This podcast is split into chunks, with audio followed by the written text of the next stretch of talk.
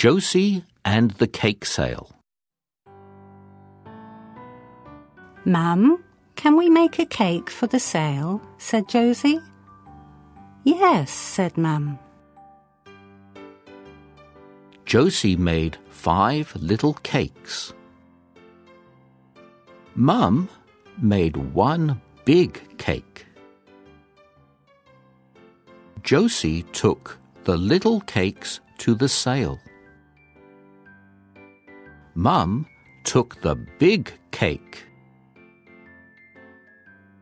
Tilly took five little biscuits to the sale.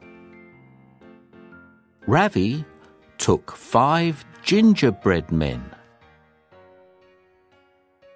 Josie, Ravi, and Tilly went to the cake sale. So did Miss Mills. Can I have a little biscuit? asked Ravi. Can I have a little cake? asked Tilly. Can I have a gingerbread man? asked Josie. Can I have the big cake? asked Miss Mills. Everyone liked the big cake. Make. Sale, Little. Big.